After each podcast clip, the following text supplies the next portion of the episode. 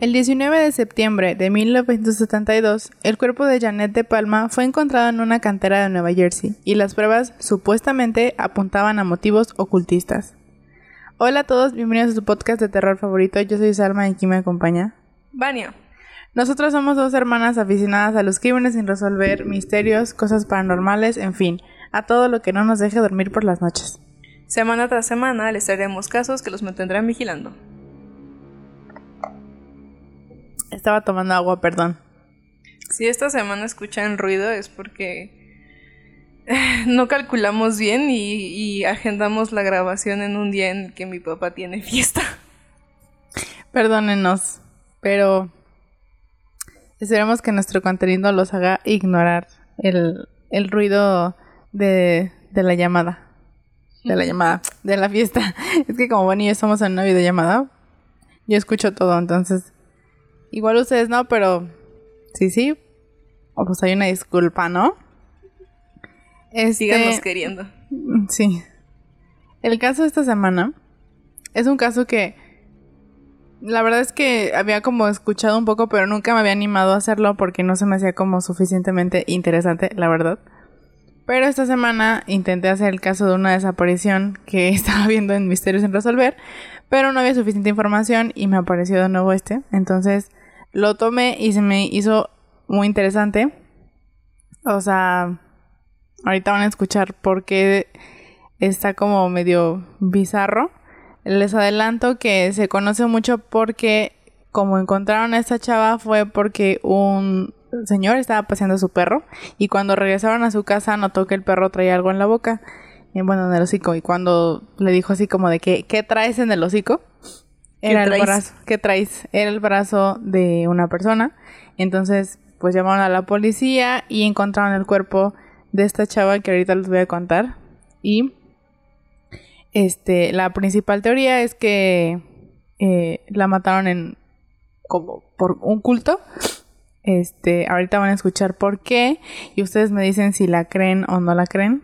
Entonces, antes de empezar a grabar, Antes de empezar a grabar, quiero, quiero decir que ahorita que dije Trice me acordé. Ustedes no han visto un TikTok. ¿Cómo pregunto como si me fueran a contestar por aquí? Ustedes no han visto un TikTok que tiene el audio de. El intro de Malcolm el de en medio, pero es tú no me traes en ching. Y dice Trice, tú no me traes en chinga. Tú no me traes en chinga. y al final dice. Hoy no ando al 100. no lo he visto. Está increíble, te lo guardé. No lo he visto, pero ahora Eddie y yo estamos todo el tiempo con pintamos toda la casa y sin tirar una sola gota de pintura que no sea. ¿Qué es eso?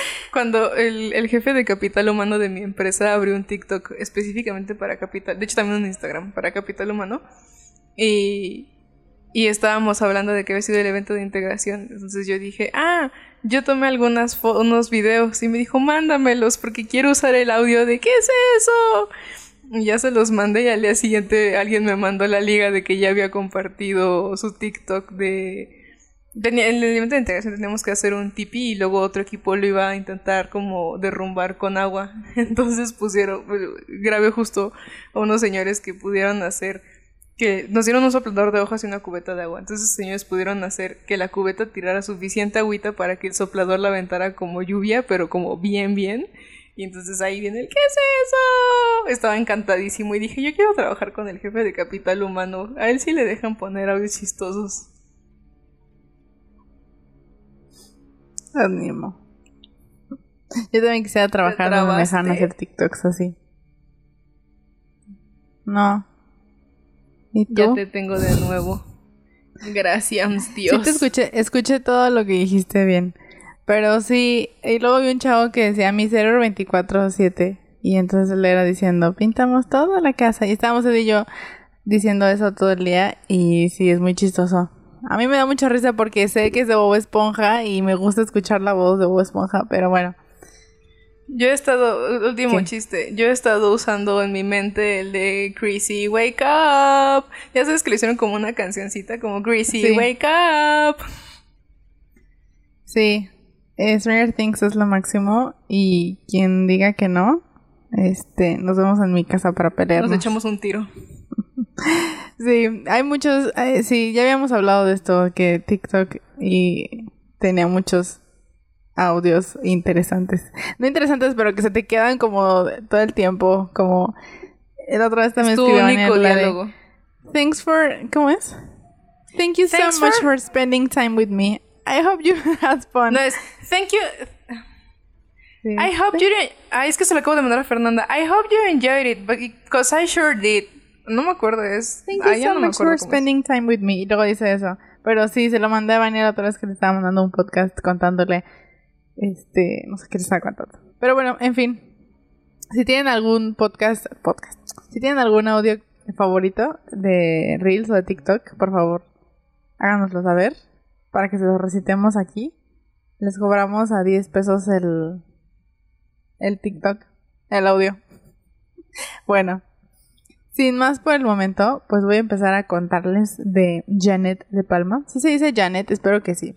Sí. Es como la cantante, la de El muchacho de los ojos tristes. No sé por qué pensé en Roxette. No, no, no, no. Bueno, en fin, Janet de Palma nació el 3 de agosto del 56 y vivió una vida de clase media alta en el suburbio de Springfield Township en Nueva Jersey. Los de Palma criaron a Janet y a sus hermanos en un hogar cristiano devoto.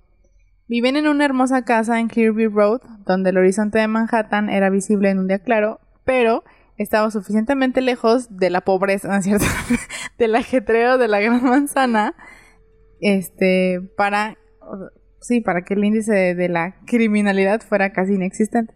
Acuérdense que en ese momento Nueva York todavía estaba como muy mal en, en cuestión de mm, como de crímenes y de o sea estaba muy muy muy mal entonces el hecho de que vivieran en esta zona de la ciudad bueno en esta zona sí de no sé si de la ciudad pero en esta zona que era como muy nice pues los mantenía alejados de todo eso y lo digo porque pues nadie se esperaba lo que iba a pasar después de esto ¿ok? Eh, cuatro días antes de su desaparición Janet de Palma celebró su cumpleaños número 16. La celebración fue en gran medida sencilla, ya que la adolescente estaba muy vinculada a su fe, por eso la fiesta estaba fuera de lugar. O sea, eran era una familia muy religiosa, no celebraban como muchas cosas y... Pues sí, o sea, no sé, no sé por qué se deba que la gente religiosa no le gusta celebrar. O sea, no toda, pe- pero hay una como una rama de la religión que prohíbe como las celebraciones, entonces fue su cumpleaños, pero fue como super X. Hablando de eso, me acuerdo de un compañero que tenía en la secundaria que siempre me llamó mucho la atención porque su familia era, mm, no sé si era testigo de Jehová o qué era, pero no lo dejaban ir a las fiestas ni a las reuniones, de nada. Entonces, a veces era como de que, ay, es el cumpleaños de fulanito, vamos a ir, no sé, a- al cine. O planes de secundaria. Y no lo dejaban ir. Y a mí me daba mucho coraje porque él me caía bien, era súper buena onda, todo el mundo lo quería y nunca lo dejaban ir a las reuniones y yo siento que él siempre quiso, pero como sus papás eran, bueno, su papá, porque yo solo con él, era muy religioso, no lo dejaba ir. Y en la fiesta de graduación, este, pues, ah, primero creo que no lo dejaron ir como a una prefiesta que tuvimos, que no fue una prefiesta, fue como, como una reunión, o sea, como una tardeada porque éramos de secundaria, no lo dejaron ir. Y a la fiesta de graduación rogó y todos sus compañeros rogaron y lo dejaron ir un ratito, pero no fue ni su papá, ni su mamá, ni su no fue nadie más que él y fue así de que un ratito en la noche y se fue. Y siempre se me hizo muy curioso. Y luego me lo encontré otra vez y ya así de que fumaba y era chico malo. Y yo dije, chale, pues, eso es lo que pasa. Eso es lo que, eso es lo que pasa. Sí, sí, sí, súper sí. Algo quería hacer un chiste. Ah, el martes me fui en falda larga. Tengo una falda larga que me gusta muchísimo y me fui en falda larga al trabajo y un compañero me dijo que parecía testigo Ah. de A Jehová. veces así pasa. Yo también a veces digo, está muy cool mi outfit, pero parezco como testigo de Jehová. Mi ovni. ovni.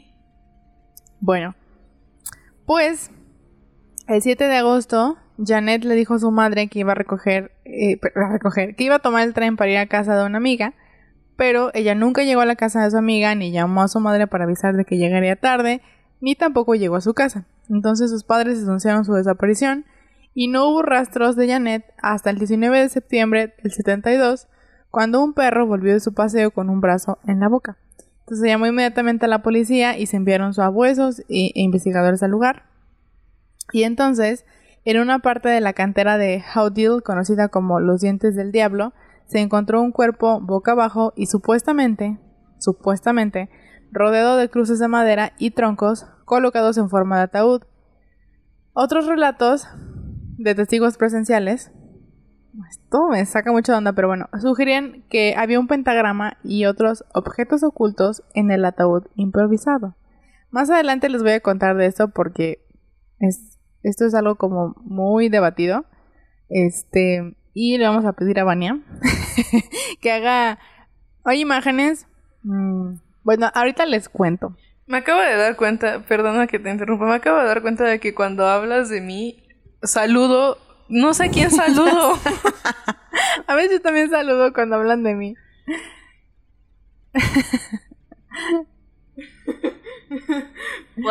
Bueno, el cuerpo estaba completamente vestido y estaba tan descompuesto que no se pudo determinar la causa inicial de la muerte. De hecho, se necesitaron registros dentales para identificar definitivamente el cuerpo como el de Janet de Palma. O sea, ella desapareció el 7 de... Ahí voy. Desapareció el 7 de agosto y la encontraron hasta el 19 de septiembre. O sea que pasó más de un mes Imagínense al interperie cómo pudieron encontrar, o sea, en qué, en qué condiciones encontraron ese cuerpo y aparte eran los setentas, entonces si la, yo creo que, o sea, por lo que he visto siempre es que en esas fechas, antes de los noventas, si la escena del crimen no se conservaba bien, era muy poco probable que descubrieran quién había asesinado a esa persona. Entonces, a la interperie, con el cuerpo sumamente descompuesto, con todas estas historias de ocultismo, pues obviamente nunca iban a encontrar al culpable. Y pues para allá voy, ¿verdad? Este. Bueno, pues. Eh, se le bueno, esto es algo que dijo el médico forense que se la encontró tumbada boca abajo con una formación rocosa rodeando su cuerpo y se determinó que no se podía realizar una autopsia debido al marcado estado de descomposición por esta misma razón no se pudo determinar la causa de muerte por eh, lo que se catalogó como sospechosa y no como homicidio. Y es algo que nunca se ha podido cambiar. Hasta la fecha sigue siendo muerte sospechosa, pero no homicidio, que es muy distinto porque si no se cataloga como homicidio, la policía no tiene como tanto interés de descubrir qué pasó, ¿ok? Entonces hay como dato. Este, según el informe, el examen del esqueleto y las radiografías mostraron que el cuerpo no presentaba indicios de agujeros de bala, fracturas o lesiones traumáticas. Pero una vez que los investigadores estuvieron seguros de haber encontrado sus restos, los medios de comunicación se volcaron en las especulaciones. En el momento de la muerte de Janet de Palma, el infame pánico satánico de la década del 80 aún no había llegado. Pero aún así, la publicación de la Biblia satánica de Anton LaVey, la popularidad de la película El, bebé de Rosemary y la frescura de los asesinatos de la familia Manson en el colectivo cultural contribuyeron a una creciente creencia en una fuerza siniestra del inframundo que impregnaba la cultura estadounidense. Entonces, sí. Me encanta lo exagerados que son los gringos, o sea, como, bueno, en todos lados, ¿no? Pero siento que los gringos más son así como eso es este mínimamente no tradicional, satánico. Y así, o sea, como, güey, qué pedo. Pero, para defender un poco esto, bueno, ahora que lo pienso en ese momento, todavía no existía esto de los hijos de... El hijo de Sam, que según yo son dos personas, pero bueno, en fin. Pero sí, o sea, como que existía ya en ese momento un poco de... De miedo como a lo satánico. Y... Y sí, o sea, estaba como todo demasiado exagerado para mi gusto. Entonces les voy a, contar. O sea, primero les voy a contar como esa teoría de lo satánico y luego les voy a decir qué sí puede ser cierto y qué no puede ser cierto, que es algo muy importante. Este, los de Palma estaban estrechamente ligados a su fe y como tal, la policía creyó inicialmente que la muerte de Janet formaba parte de un ritual oculto. No ayudó el hecho de que en aquella época la cercana reserva de Watchung fuera una zona comúnmente utilizada por los neopaganos para practicar sus creencias naturalistas. La policía estaba tan convencida de que había una conexión entre ambas cosas que incluso trajo a una bruja para que investigara el caso. Porque eh, también hubo informes sobre el culto al diablo y los lugareños compartieron historias sobre niños que celebraban sesiones de espiritismo, rezaban a Satanás y sacrificaban pollos, palomas y una cabra ocasionalmente en el parque de la cercana reserva de Huachung. Y luego... No dudo, perdón que te interrumpa, no dudo que si haya allá afuera alguien que genuinamente eh, crea en Satanás y haga rituales y así, pero así como que un grupo de niños en un parque sacrificando una cabra, me suena así como cuando empezaron a decir que los dulces de Halloween traían droga. Es que sí, de repente están muy exageradas estas historias. Como de... Sí, o sea, de gente que cree que, como tú dices, no dudo que esto pase y que haya gente que se dedique a esto, porque la neta, sí. Pero se me hace un poco exagerado y como que la prensa y la gente del lugar lo exageraron demasiado. Ahorita les voy a contar más que no puse aquí porque evidentemente pues no puedo poner toda la información que existe porque si no haríamos un capítulo de seis horas. Pero les voy a contar de historias que leí de los lugareños y ya ustedes me dicen qué piensan, ¿ok? Este, y luego, ya por último, así como ya lo peor, fue que el acantilado donde se encontró el cuerpo de Janet se llamaba Dientes del Diablo, como ya les había dicho. Entonces, como que la gente decía, es que tiene mucha coincidencia y es que lo dejaron ahí y es que era un ritual satánico y pusieron piedras y cruces y animales muertos y no sé qué.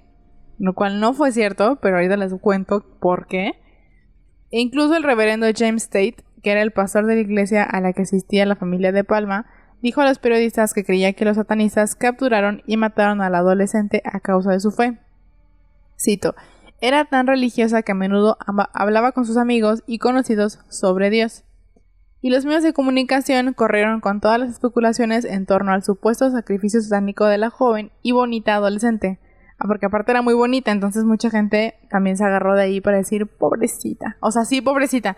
Pero como que la neta siempre llama mucho la atención, o sea... Hay un discurso, ¿no? La gente bonita que se muere, que es religiosa, así como, sobre todo si encaja en el ideal gringo, hace que sea como, ay, pobrecito, como, por ejemplo, los vatos, o sea, como los hombres que están en tiroteos masivos, que son blancos, que son héteros, este, por ejemplo, que juegan americano. Es así como, ay, pobrecito, es que su carrera, la basura, y es así como, güey, ¿no estás viendo lo que hizo? Entonces, sí, o sea, totalmente. La gente se aprovechó de eso como para. Como para publicar muchas cosas que. como exageradas, sin ningún sustento. Porque en ese momento la policía ni siquiera sabía qué estaba pasando. Entonces, ¿cómo es que la policía no sabe qué está pasando, pero los medios de comunicación inventan un buen de cosas? Pues no puede ser cierto. Entonces. Bueno, las autoridades negaron eh, las autoridades del condado de Union se negaron a hacer comentarios sobre la misteriosa muerte de Janet de Palma y fuentes informadas confirmaron que hay pruebas que indican la participación de adoradores satánicos adolescentes. Decía un artículo de ese entonces que añadía que los libros de ocultismo tenían que guardarse bajo llave porque eran robados a un ritmo muy alto, como si se diera a entender que ambas cosas estaban conectadas de alguna manera. Entonces, ok, bueno, pasando eso, y ustedes pueden encontrar todos los encabezados de ese momento de pues del caso y sí había así de que las brujas lo mataron, o sea, así encabezados bien este ¿cómo se le dice? Como muy amarillistas, o sea, como tratando de insistir en que se había sido un culto satánico. La verdad es que no sé exactamente de dónde salió esa idea, pero ahorita les cuento. Edward Salzano, eh, que ahora tiene 59 años, creció en los alrededores de Springfield y también cree que un grupo malvado de satanistas mató a Janet. Salzano era un amigo cercano del sobrino de De Palma, John Blancy, que vivía con su tía en el momento de su muerte, según documentos de libertad de información obtenidos por The Daily Beast. Ese es un... O sea, The Daily Beast es un lugar donde saqué esta parte, entonces por eso lo van a escuchar mucho, ¿ok? Bueno, ellos dos se encargaron de intentar resolver el caso cuando parecía que la policía había llegado a un callejón sin salida. Blasey murió hace unos cuatro años, lo que hizo que Salzano estuviera aún más decidido a descubrir la verdad sobre lo que realmente le ocurrió a De Palma, a pesar de no haberla conocido nunca.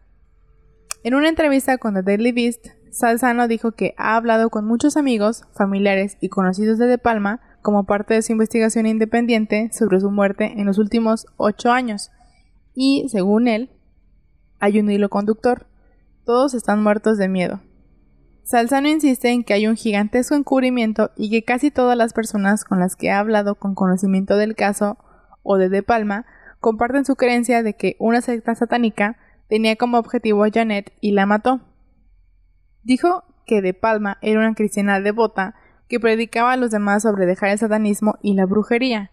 Cree que esto la convirtió en un objeto e incluso tiene una teoría no verificada sobre el momento de la muerte de De Palma. Ok. Allá voy, ¿ok? Es que les quiero contar, pero todavía no van a entender. ¿Por qué? querían matar a un niño. O sea, dice, él dijo que querían matar a, alguien, un niño específicamente, perdón, por Halloween y eso es lo que hicieron. Salzano también afirma que desarrolló una relación con la última persona que vio De Palma con vida, una de sus amigas que ya falleció y que cree que estuvo involucrada en la secta y posiblemente en la muerte de su amiga. Oye, ¿y ese testimonio lo dio antes o después de que falleciera? Porque si la chica ya falleció, está súper aprovechando de que no se puede defender. Muy cierto. No, es que allá voy. Mira, ella, él tuvo mucho contacto con ella y dice que, la, que ella lo llamaba a la mitad de la noche y que siempre que hablaban, hablaba del culto. O sea, dijo, así cito, me llamaba a mitad de la noche. Una cosa de la que nunca dejó de hablar fue del culto satánico. A Janet le tendieron una trampa. Entonces, sinceramente, bueno, a ver, les voy a adelantar. Este, este señor es como, o sea, incluso él maneja una página de Facebook que se llama Justicia para Janet de Palma. Y él ha estado investigando durante muchos años el caso, entonces es como una de las fuentes vivas más, pues no sé si decirlo confiables, pero sí como que siguen investigando. Ha pedido al gobierno muchísimas veces que se haga una investigación. Este, pidió en el 2021 que se hiciera una investigación de ADN, o sea, muchas cosas. Entonces, puede que algunas de las cosas que diga sean ciertas, pero también puede que otras sean como exageradas, ¿sí? Este, pero sí. sí. conoció a la chava, o sea, sí tuvo contacto con ella obviamente nunca dijo su nombre, pero sí tuvo contacto con ella, este, antes de que ella se muriera. Entonces, sí. ¿Esa era tu pregunta? ¿O no? sí, más o menos. Ahorita les cuento más de eso. Durante años en Springfield circularon rumores sobre otros posibles sospechosos. Un transeúnte que trabajaba cerca, un vigilante y un tipo que conducía un Ford rojo, entre otros pero la policía no pudo encontrar nada que relacionara a estas personas con el crimen. La historia del asesinato ritual satánico es la más popular, pero abundan otras sobre lo que realmente le ocurrió a Janet de Palma. Una teoría es que Janet sufrió una sobredosis accidental mientras salía con sus amigos, que posteriormente arrojaron su cuerpo a la cantera, presa del pánico. Encontré en una fuente que, según esto, Janet era eh, una adicta en recuperación, pero la verdad es que, o sea, ya lo había puesto y luego busqué en otras partes, como si de verdad esto había sido cierto. No encontré en ningún otro lado que Janet fuera eh, una adicta en recuperación y no, se, no tiene sentido porque, según esto, o sea, bueno, más bien, ella era muy religiosa, entonces no tiene ningún sentido, no sé por qué lo pusieron ahí. Pero, este, sí fue como una de las principales teorías de la policía aunque no se encontró como ninguna prueba, o sea, en la autopsia no se encontró como que, ay, se murió por una sobredosis de cocaína o algo así, o sea, no. Y sus amigos decían que ocasionalmente ella fumaba marihuana, pero que nada más, o sea, nunca vieron como que se drogara con otras cosas. Entonces, bueno, ahí se los dejo a su criterio. Este, otra teoría sostiene que Janet fue víctima de un crimen de oportunidad y que pudo haber sido asesinada por el mismo hombre que mató a Marianne Pryor y a Lorraine Kelly.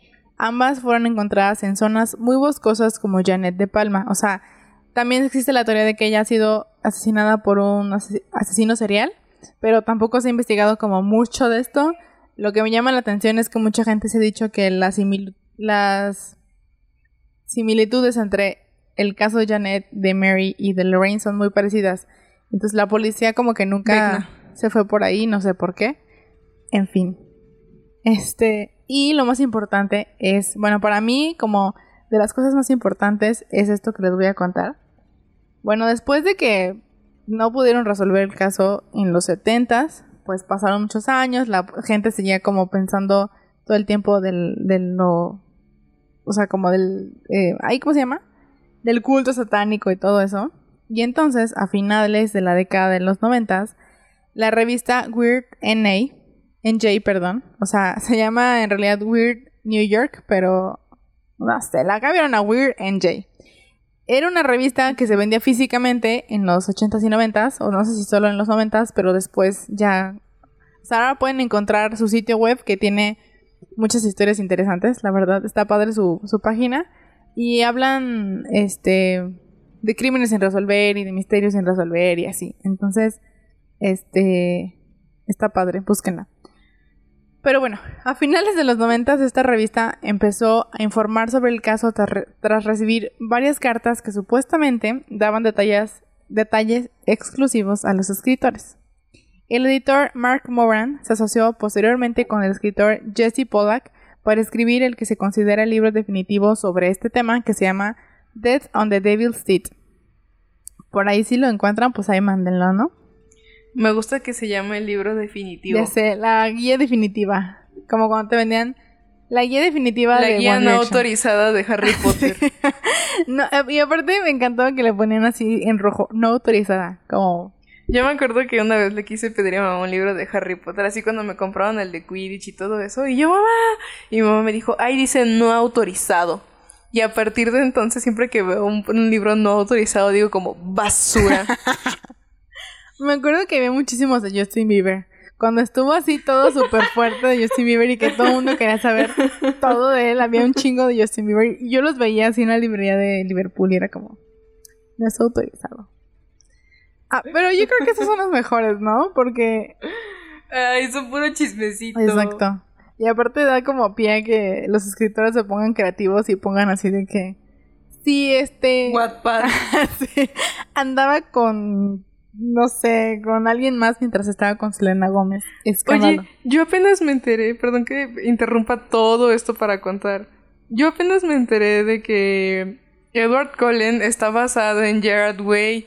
Y Gerard Way odia tanto Crepúsculo que los primeros años se la pasaba criticándolo en Twitter y burlándose de Edward Cullen y de que era casi casi un pederasta porque tenía 100 años y Bella tenía 16 y así.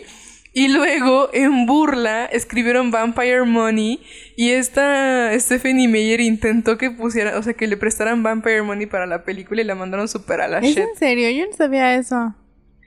O sea, yo sabía que ella los, los había pedido para las películas y ellos la mandaron a la shit, pero no sabía que Edward Cullen está basado de alguna forma extraña y torcida en Gerard Way. Y tampoco sabía que Vampire Money la habían escrito para burlarse. Ahora que han salido tantos memes de Crepúsculo y que la gente de nuevo está regresando a ver Crepúsculo y está adorando todo esto, me han dado muchas ganas de ver Crepúsculo porque es una fantasía cringe. Vamos a verla el fin de semana. fantasía cringe. Sí, jalo. Solo he visto la 1 y pedacitos de Te la voy a ser honesta. En la secundaria, porque yo lo leía en la secundaria, estaba muy morra. Y yo sí, así para mí sí era como subirte al carro de tu crush y que te vaya a buscar. Todo eso para mí sí era como sí. Y eh, sigue siendo algo cool. Pero no de la forma en la que Crepúsculo lo pone. Porque hasta así de que. Yo me acordaba que Bella soñaba con Edward, pero ahora que la volví a ver, más bien es que Edward se mete a su cuarto a verla dormir y ella piensa que está soñando. Deplorable. no, pero hay que verla. Yo solamente vi la primera y me acuerdo que sí fue como. ¡ah! Digo, no fui tanto como Vania que leía los libros y que los leía de que en dos días. Salma se burla de mí porque mi mamá me castigó un libro. Sí. Así es. Mi mamá le castigaba libros porque no hacía nada más que leer a Crepúsculo. Ay, qué pena. Pero ahora que regresó todo eso y que he visto muchísima gente en Instagram En TikTok, así. O sea, creo que es tan cringe. O sea, mucha gente creció, leyó los libros, vio las películas. Fue como lo máximo. Y de repente se empezaron a burlar tanto de ella que también la encuentras como. Como ese amor a lo cringe, o sea, como Sí, te da entre sí, risa y- definitivamente. y como qué va más va- qué más va a pasar y así. Porque Van y yo estábamos haciendo la segunda y me acuerdo que se fue el cable. La estábamos viendo en Warner o en algo así y se fue el cable porque empezó a llover y yo no, no puede ser, ya no voy a poder ver el final.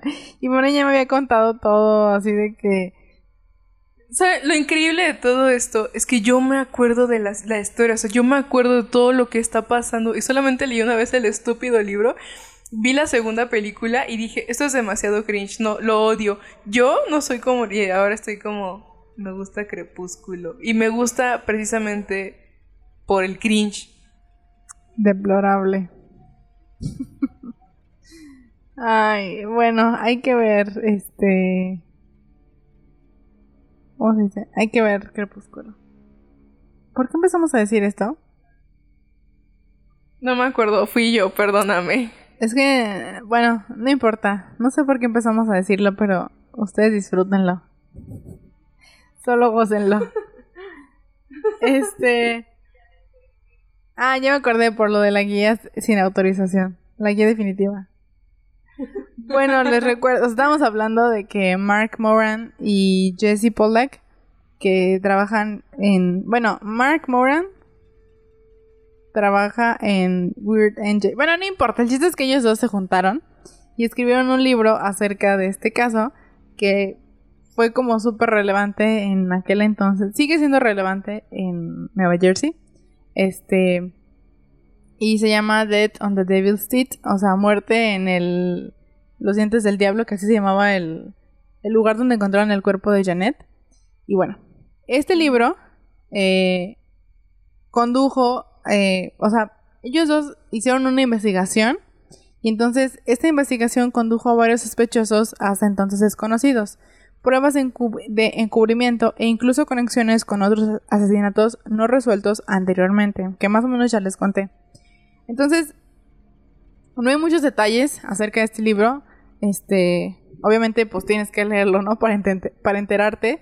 Pero siento que ellos sí hicieron una labor de investigación y no nada más como de que vamos a ganarnos dinero con esto, sino que definitivamente sí tenían intención de investigar y de saber qué había pasado. Entonces, hay una teoría muy fuerte de que la policía encubrió algunas cosas o algunos detalles para como Seguro. ¿Eh? Sí, seguro. para guardar algunos, o sea, como para guardar la imagen limpia y bonita que todos tenían de la ciudad. Este, porque si hubiera sido, si de, o sea, si de verdad fue un culto, pues la neta, qué miedo. Y mucha gente, pues no tenía esa imagen de la ciudad en su cabeza. Entonces, bueno. Em, este, sin embargo, la mayoría de las pruebas sobre el caso de Janet de Palma que tenía la policía fueron supuestamente destruidas por el huracán Floyd en el 99. Eh, esto es algo como súper controversial porque, bueno, se entiende, ¿verdad? Que si viene un huracán o si se quema algo, pues se van a destruir todas las pruebas. Pero hay gente que piensa que no se destruyó todo el, el archivo, sino que se destruyó una parte y que esa parte sigue intacta en otro. O sea, hay como copia de ese archivo. Y mucha gente piensa que la policía dijo eso como para decir, ay, qué pena, ya no podemos resolver el caso. Entonces, bueno, la policía obviamente ha dicho que no es cierto, que de verdad se destruyó, pero hay como ahí una... como... algo raro, ¿ok? Esto no detuvo a... un- ¿Sospecha? ajá, exacto, una sos- un... algo sospechoso. Este... Siento que Bob Esponja dicen algo así, pero no me acuerdo. Eh, esto no detuvo a Moran y a Pollack de que siguieran investigando el caso. Y la pista más importante, eh, bueno, de las más importantes para mí, que siento que podría resolver un, un poco como esta... in- O sea, esto de que si de verdad fue un culto o no, es eh, que en 2019 los escritores eh, perdón, obtuvieron un archivo del caso con fotos del cuerpo que nunca habían salido a la luz que puso en duda la teoría de la secta. Un experto en imaginería, imaginería satánica dijo que los arreglos de rocas, palos y troncos parecen estar colocados naturalmente y no son obra de adoradores del diablo. También les voy a decir a Vania que porfa ponga las fotos. Obviamente están este, censuradas las fotos del cuerpo, no se ve el cuerpo, obvio, pero se ve la escena del crimen que para, o sea, yo las vi y me llamó mucho la atención, que incluso la policía llegó a decir que había una fiesta casi casi, eh, o sea, que habían encontrado el cuerpo, eh, o sea, alrededor de una fiesta y que, o sea, cosas que no sucedieron, si ven las imágenes, no hay ni cruces, ni animales muertos, ni una fiesta, no hay nada, o sea, solamente el cuerpo y el bosque. Entonces le voy a pedir a Vania que lo ponga, si se puede. Pero ves cómo, ves cómo sí pasa mucho, o sea, como algo extraño pasa, algo desconocido, vamos a ponerle, o diferente. E inmediatamente lo asocian a algo satánico, o sea, inmediatamente es algo así, lo más terrible. Entonces, eh, esta es una prueba de eso, ¿no? O sea, como tú dices, no hay nada alrededor del cuerpo que te haga decir, ay, esto es súper sospechoso. Esos son los muñecos de palitos de la bruja de Blair. No. Pero ellos están como tan enfrascados, en vez de, en vez de aceptar que algo terriblemente grave pasó en su comunidad, como eso, o sea, como que hay un loquito entre ellos, es como, no, es el alguien a que adoraba a Satanás y, y entonces se empiezan a imaginar cosas, ¿no? Eso como tú dices, hay, no sé, piedritas y tierra y ya inmediatamente para ellos es, ah, sí, sí, sí, sí, así es como, como lo hacen los adoradores de Satanás. Y que ya haya ido un experto a decirles como, oigan, no valen verga. Sí, totalmente. Y creo que ni siquiera hay que ser un experto para darse cuenta de que no hay nada raro en la escena del crimen. Incluso eh, se pudieron meter, o sea, accedieron a, a, no solamente a las fotos reales, o sea, las fotos que se, les, que se le tomó al cuerpo, sino a los dibujos que hicieron los investigadores en ese momento. Porque aparentemente yo no sabía esto, pero era muy común, bueno, sigue siendo muy común que cuando hacen una investigación y van a levantar un cuerpo, dibujan este como cosas que hay alrededor, ¿no? O sea, ponen no sé, el cuerpo lo encontraron boca abajo y ponen un palito, un muñequito de palitos y este al lado un cigarro, este y dibujan el cigarrito. Al lado una bolsa y dibujan la bolsita. Entonces, eso hacían mucho. No sé si se sigue haciendo, pero sí he encontrado muchos este informes que son así. Ahora que me dedico a investigar para el podcast.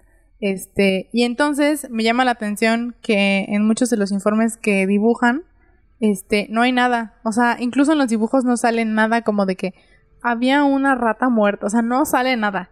Eh, ponen como que el cuerpo estaba boca abajo, había piedras alrededor, había, no sé, ramas alrededor, este, y así, pero nada más. Eh, incluso, esto no lo puse, ah, bueno, sí, sí lo puse, ahorita les cuento. Bueno, este, eso por el lado de las fotos y de la reconstrucción a la que pudieron acceder. Este, y después de que Ed Salzano dirige, quien dirige la página de Facebook Justicia para Janet de Palma, demandará sin éxito al condado para obtener pruebas de ADN en febrero de 2021. Moran y Pollack obtuvieron finalmente los archivos del caso de la oficina del fiscal del condado de Union mediante una solicitud eh, de la Ley de Libertad de Información, que en inglés es FOIA. Eh, entonces, es por eso que tienen ahora muchos registros de, de la del asesinato, o sea, de la escena del crimen y del asesinato y de la investigación. Este, y por eso llegaron como a la conclusión de que hay un encubrimiento, de que hay otros sospechosos, de la escena del crimen y de muchas otras cosas. Obviamente, no sé si porque se le da solamente a ellos la información, no la pueden compartir, que pase, pero no encontré nada más, más que los, o sea, más, nada más, aparte de lo que les estoy platicando. Este, y otro dato importante es que lo que acabo de decir, que el, sal, el ah, Ed Salzano, eh, pidió que se hicieran pruebas de ADN a la ropa y al cuerpo de... Bueno, al cuerpo obviamente lo tienen que exhumar, pero a la ropa y los artículos que encontraron de Janet de Palma y negaron esta mm, solicitud porque la mm, causa de muerte sigue siendo indeterminada, más no es homicidio. Entonces, no se puede hacer como mucho por esto, por esta determinación que hicieron los forenses. Este, y pues mucha gente piensa que en la ropa o en los artículos que se encontraron de Janet podría haber indicios de ADN de otra persona y entonces eso podría ayudar a resolver más rápido el caso. Este, ¿qué más les puedo decir de esto? Bueno, es un caso que sigue activo y que afortunadamente hay gente, o sea, gente fuera de la policía, les digo, Ed Salzano y Pollack y Moran, que es, bueno, los apellidos son ellos, que están investigando el caso y que no han dejado como de perseguir este a la policía.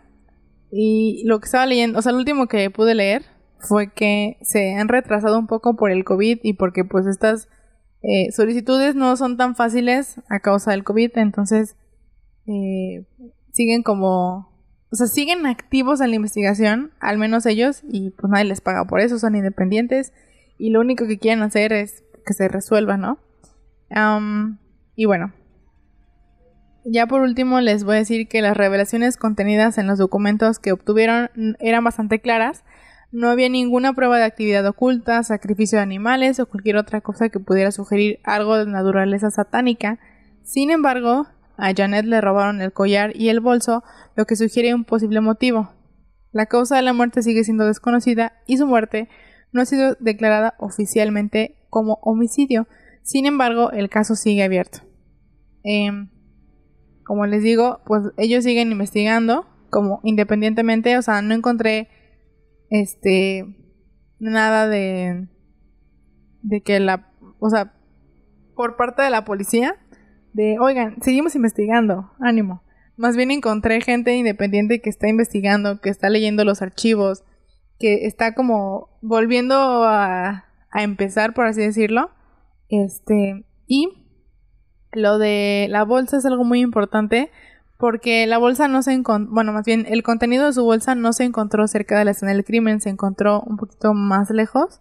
Entonces, todo estaba intacto, o sea, encontraron un labial, este, unas llaves, un anillo, muchas cosas, pero la bolsa, o sea, la bolsa eh, no la encontraron y su cartera. Entonces, mucha gente también piensa que a lo mejor fue algo al azar y solamente se robaron el dinero, el collar que traía y su bolsa. Y, y sí.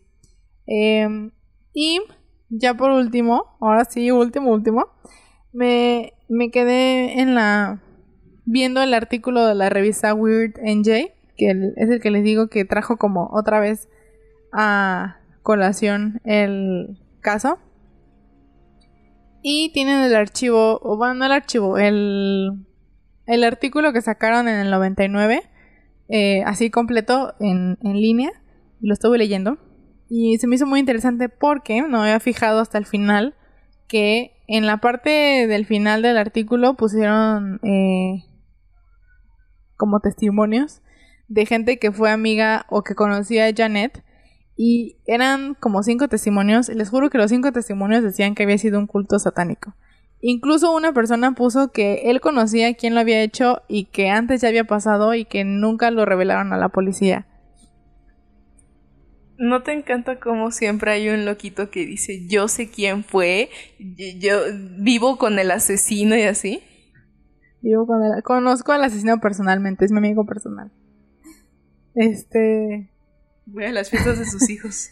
Pero sí, o sea, se me hizo interesante porque eso nos habla de que mucha gente pues sigue pensando esto. A mí la verdad me cuesta un poco de trabajo pensar que fue un culto satánico porque la evidencia no me convenció, la verdad. Les digo que pude ver las imágenes y la reconstrucción y no me parece que hubiera, o sea, yo no vi en ningún lugar como de que, ay, había palomas muertas o no, o sea, nada así. Pero mucha gente piensa que sí fue así. Entonces, en, o sea, en el artículo que leí de, de la revista esta que les digo, eh, mucha gente dice que sigue teniendo miedo porque piensan que sí pudo haber sido un culto que estaba cerca de pues cerca de la de la zona, o sea, de la ciudad, pues. Entonces, este sí. Eso es algo que sea más interesante. Vamos a ver si encuentro algún otro detalle acá en los testimonios. O sea, mucha gente dice que la conocía, que incluso fueron amigos. Hablan otra vez esta teoría de que cerca de Halloween la, el culto quería matar a alguien y que le escogieron a ella. Este, que hay gente que sigue teniendo miedo como de decir lo que realmente pasó y así. Entonces, pues no lo sé. No sé qué pensar en este en este momento. Yo creo que pudo haber otras vertientes en el caso, pero la policía como que no como que no la siguió o no quiso perseguirlas y por eso se quedó esta teoría de que fue un culto. Entonces, ¿tú qué opinas? Eh, voy a ser completamente honesta y voy a poner en tela de juicio lo que un pueblo pequeño puede creer. Y yo voy a decir que no fue un culto. Mi, mi creencia va hacia que fue una persona como muy mala y ya, o sea, que le tocó a ella la mala suerte de encontrarse con un loquito del centro. Porque se me hace eso, como que es lo que te estoy diciendo.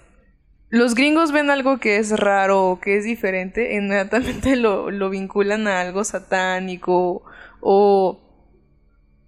Es como... Es como aquí en México cuando salió el monstruo de Catepec que todos prefirieron ponerle monstruo a aceptar que hay una persona verdaderamente tan mala que pueda hacer ese tipo de cosas solamente por ser mala, no por ser un monstruo, ni por estar poseído, ni nada. Veo que estás tomando de tu agüita. Te doy un segundo. Estaba tomando agüita. Y disculpen. Pues a mí también me cuesta un poco de trabajo pensar que fue un culto y que o sea, siento que he visto muchos casos de gente que aparece muerta en, los bosques o así y dicen, es un culto. No sé por qué automáticamente se piensa eso y no se investiga como, oye, no sé, iba de camino y la detuvieron y la metieron. ¡Ay! ¡Ay, la viruela del mono! Ay, perdón, ¿eh? este, como que nunca se investiga otra posibilidad y es como ya, un culto.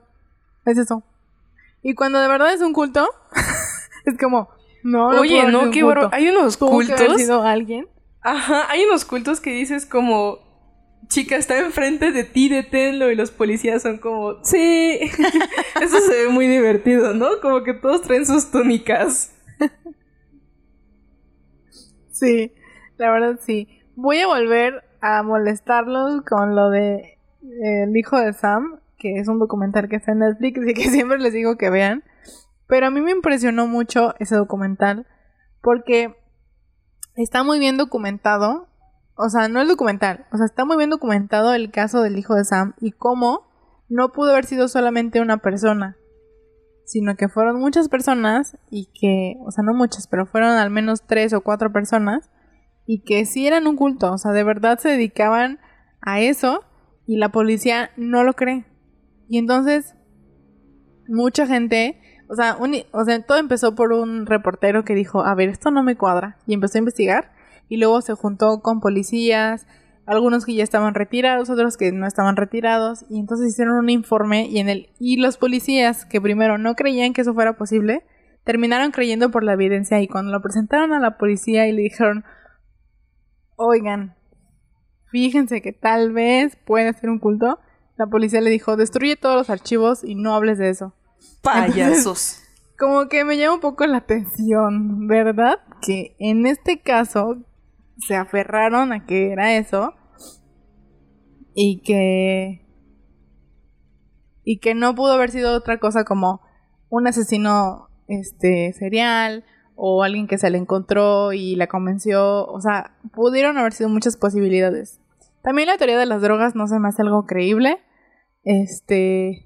Y la verdad es que no encontré. ¿Quién quita, eh? Bueno, sí, a lo mejor. Perdón que te interrumpa. Es que siento que hay mucha gente religiosa que mantiene su fachada, ¿no? O sea, como tiene su fachada de soy bueno y soy esto y soy lo otro. Y, o sea, no estoy así como, tú pecador, te voy a señalar, pero sí hay muchos que caen. O sea, como hay tanta presión de ser perfecto que en algún momento se rompen y solamente lo esconden. Entonces, no dudaría que a lo mejor algo más que la motita sí le gustara. Ahí la, el, el personaje por el que empieza Twin Peaks, o sea, como, como serie que Laura, Laura Palmer que están buscando quién la mató y así. Es así, eh, niña modelo de la escuela, de este, straight A, rubia, casi creo que es porrista, no me acuerdo así, todo lo mejor de lo mejor. Y cuando empiezan a escarbarle un poquito para averiguar qué le pudo haber pasado, así, cocainómana, salía como, o sea, no, no estoy intentando hacer slot shaming, sino que tenía varios novios y todos pensaban que era casi, casi que nunca le había tocado un hombre. Y cosas así, o sea, como que le iban encontrando mucho. Entonces, no dudaría de la teoría de que esta niña a lo mejor sí consumía algo más que motita. A lo mejor no una sobredosis, porque como tú dices, no le encontraron drogas en el cuerpo. Pero a ver, voy a hacer una referencia ñoña de Stranger Things. De, no me apenas voy a empezar el episodio 4. Pero, ¿quién quita que no haya sido como una. Cállate, como una crisis? Así como que algo estaba pesando en ella. Que dice, ¿sabes qué? Pues una probadita de esto. Y, nadie cree que la crisis pueda haber estado como comprando droga, ¿no? Pero lo hizo. Y eso no es. Eh, inherentemente malo, sino pues eh, así, así, pasó, güey. ¿Cómo dice ese meme? Pues sucedió, güey. Lo dije como el señor que se, que se grabó que no sabe poner audios de TikTok y dijo, ¿qué es eso? es como el... Eres mi bebé. Eres mi fiu ¿El bebito fiu fiu? Si ubicas, es un señor que dice... O sea, sí ubican la de bebito está fiu, como fiu, drogado, es un ¿no? señor. Sí, la hace, eres mi bebé. Eres mi fiu fiu. O sea, no lo dice bien y él piensa que sí y se grabó. en fin. No, pero sí, tienes razón. O sea, a veces hay, hay casos así. O sea, hay casos en que pasa muchísimo con que, ay, se amaban, era el matrimonio perfecto, tenían dos hijos y no sé qué. Y Until entonces de weren't. repente el vato asesina a su esposa y descubren que el vato ya no la quería, que andaba con otra morra, que, o sea, muchas cosas.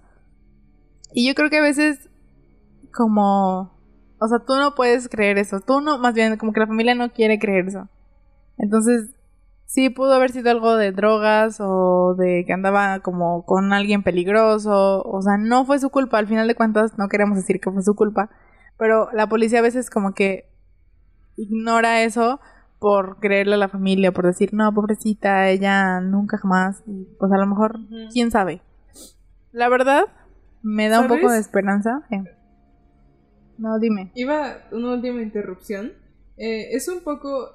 Hace, hace un tiempo vi una publicación y se me hizo muy cierta. Eh, probablemente no la han visto, así que vengo a darles esta información que les va a servir. Pero es un poco como los tatuajes. Estaba leyendo, pues ya saben, como la cantidad de desaparecidos que hay en México.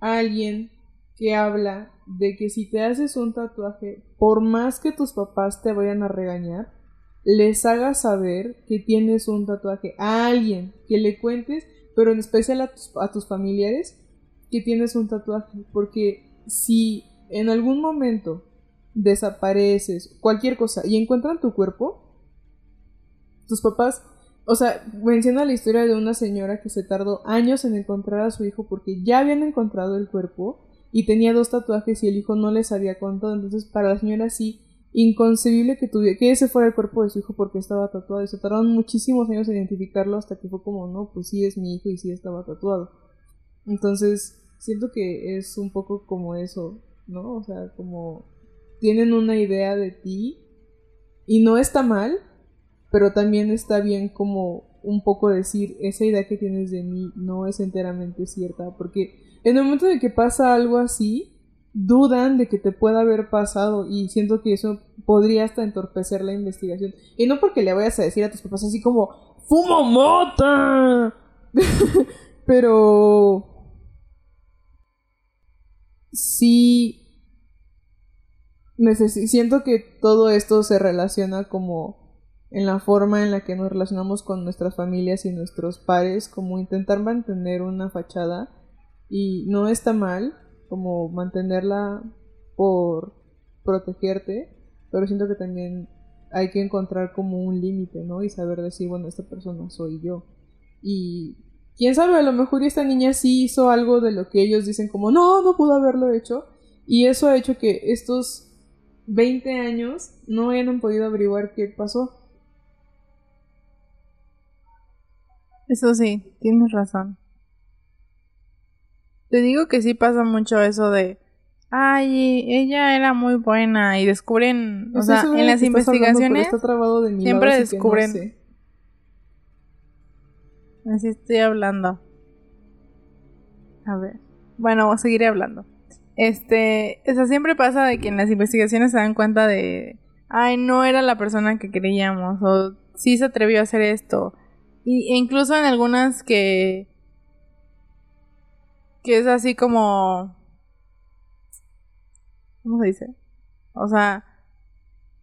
La familia, al final del caso, por más culpable que se vea la persona, no puede aceptarlo. O sea, me acuerdo.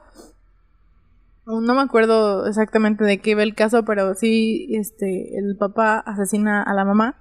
Y los hijos, todo el tiempo, o sea, la evidencia es así súper precisa de que fue él y de ah, cómo lo hizo, cómo lo planeó, o sea, mil cosas y los hijos es como de que es que él no podría hacerlo, lo seguimos visitando en la cárcel, no creemos que le haya sido culpable, no sé qué, y es como, güey, o sea, hay pruebas de cómo lo hizo y cómo lo planeó y como que es inconcebible que, que no que no creas que él pudo haber hecho eso. Entonces, pues sí.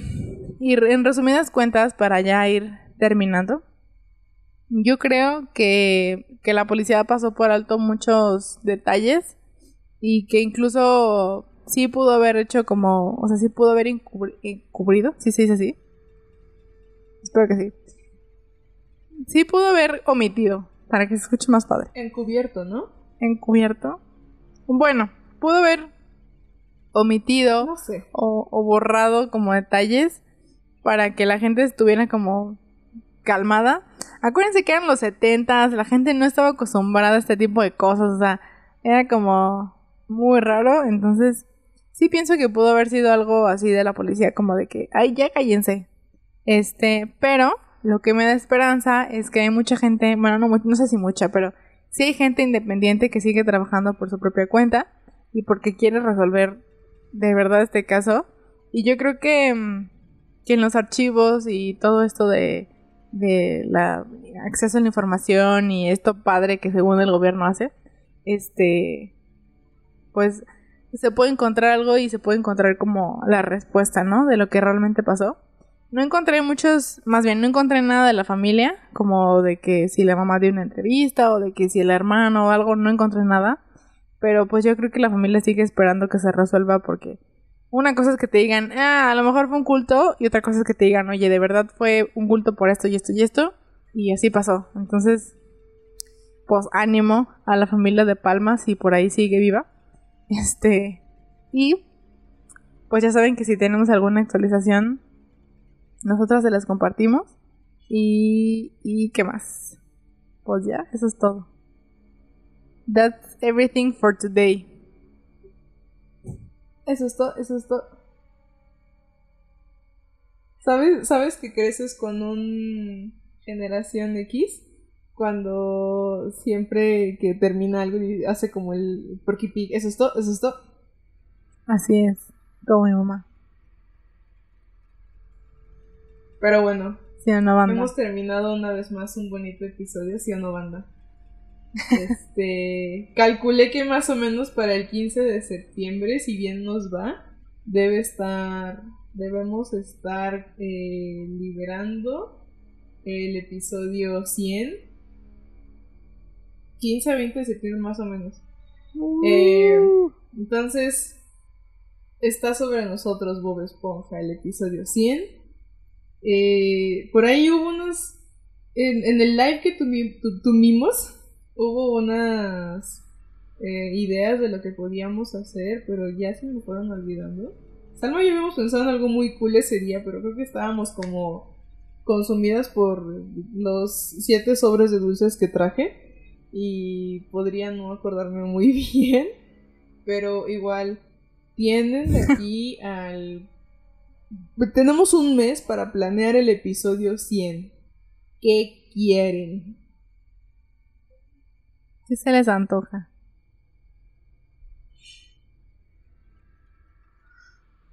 ¿Qué se les antoja? ¿Qué quieren sus dulces corazones? Pero bueno, sin más por el momento, nosotras pasamos a retirarnos a hacer la meme porque nos paramos muy temprano para ganar el pan para que este podcast se mantenga vivo. Entonces, Así es. la semana que viene les traemos un bonito episodio spooky. Y nada, tus recomendaciones, tus bendiciones. Mm, pues nada, coméntenos quién creen que haya asesinado, qué creen que le pasó exactamente a Janet de Palma. Este, Ay, y ya, ¿por qué me cortas? ¿Por qué cortas mi inspiración? se está trabando mucho de tu lado, pero creo que ya terminaste de hablar. Voy a dar un segundo. Ajá, creo que ya terminaste de hablar. Ay, es que se está trabando muchísimo. Es que aparte, todos los invitados de la fiesta creo que están conectados al Wi-Fi. Entonces, hoy definitivamente te he escuchado pésimo, perdóname. Ya voy a tener dinero para irme a vivir sola y poder grabar bien.